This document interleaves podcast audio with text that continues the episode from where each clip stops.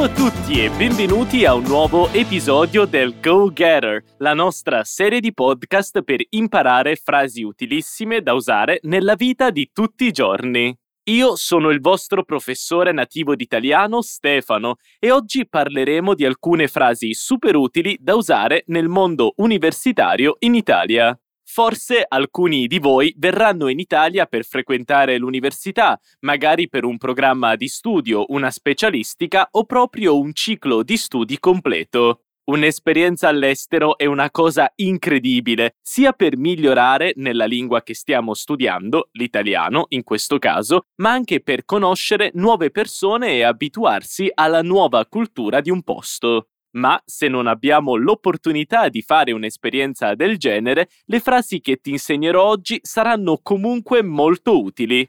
Questo perché se vedrai una serie tv, un film o dei video in italiano e ci sono degli studenti universitari, sicuramente useranno le parole e le espressioni che ti sto per insegnare oggi. Quindi iniziamo, io ti farò alcuni esempi, così potrai capire meglio le frasi di oggi in contesto. Se sei andato all'università, sicuramente hai fatto tanti esami e tutti sappiamo che gli esami sono una cosa terribile. Abbiamo tanta ansia, dobbiamo studiare molto e vogliamo fare del nostro meglio. Quando parliamo di esami in italiano usiamo il verbo fare o un verbo molto interessante e usato che è sostenere. Quindi possiamo sostenere un esame e il significato è lo stesso di fare. Vediamo alcuni esempi? Hai fatto l'esame di biologia?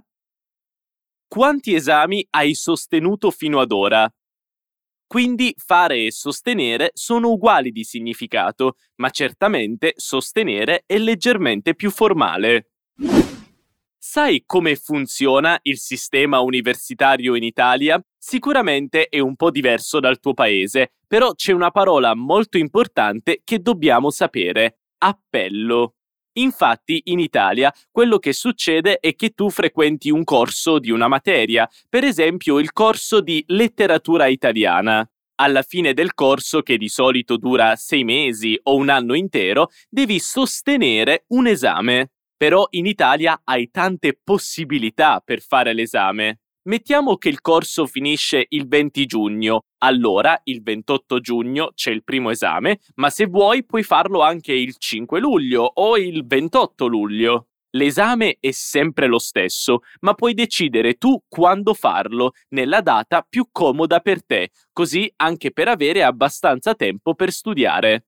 Ecco, tutti questi si chiamano appelli, quindi il primo appello, tipo la prima chiamata dell'esame, è il 28 giugno, poi c'è un altro appello il 5 luglio e un altro ancora il 28 luglio. Generalmente ci sono sette appelli all'anno, quindi usiamo la parola in una frase.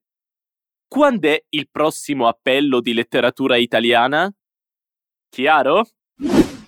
Onestamente, il fatto di poter scegliere quando fare un esame non è sempre una cosa positiva, perché devi essere molto bravo o brava ad organizzarti, cosa che non è sempre facile. Infatti, per questo motivo, tanti ragazzi italiani non riescono a finire l'università perché c'è troppa libertà.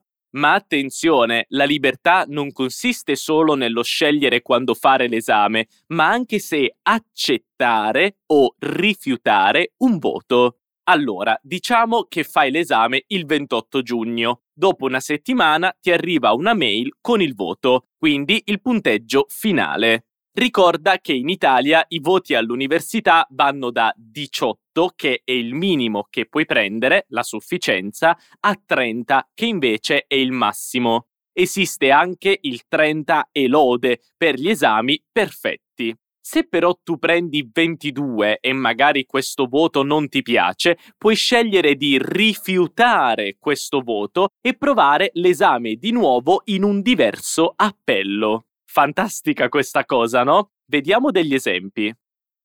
Come è andato l'esame di diritto civile? Ho rifiutato, ho preso solo 20. Hai accettato il voto di fisica?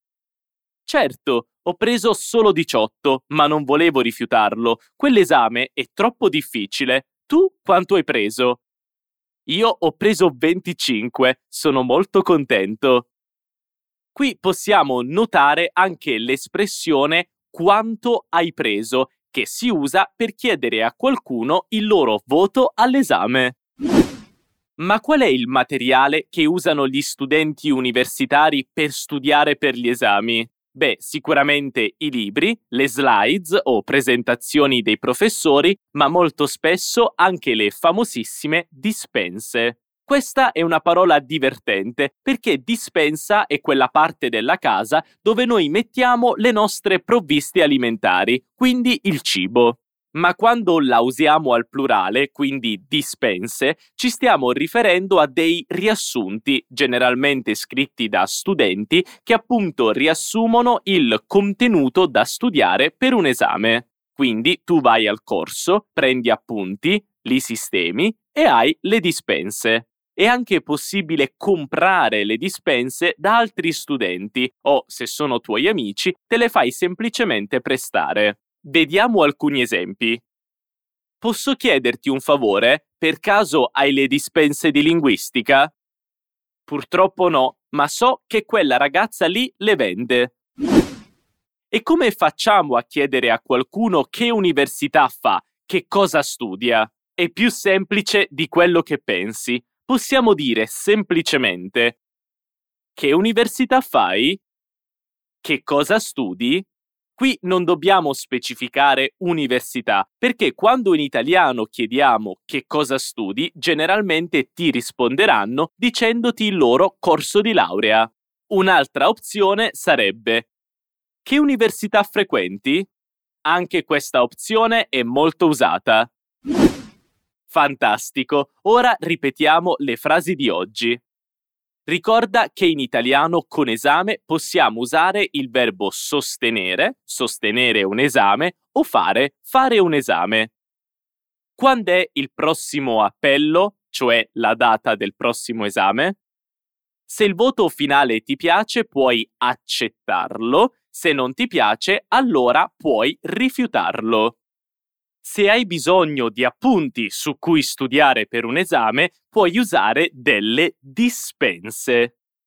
E per chiedere a qualcuno che università fa, puoi dire Che università fai? Che cosa studi?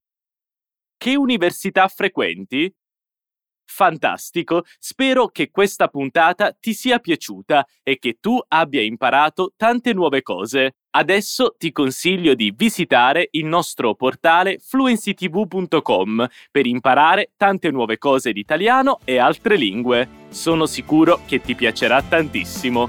Ti saluto, a presto, ciao!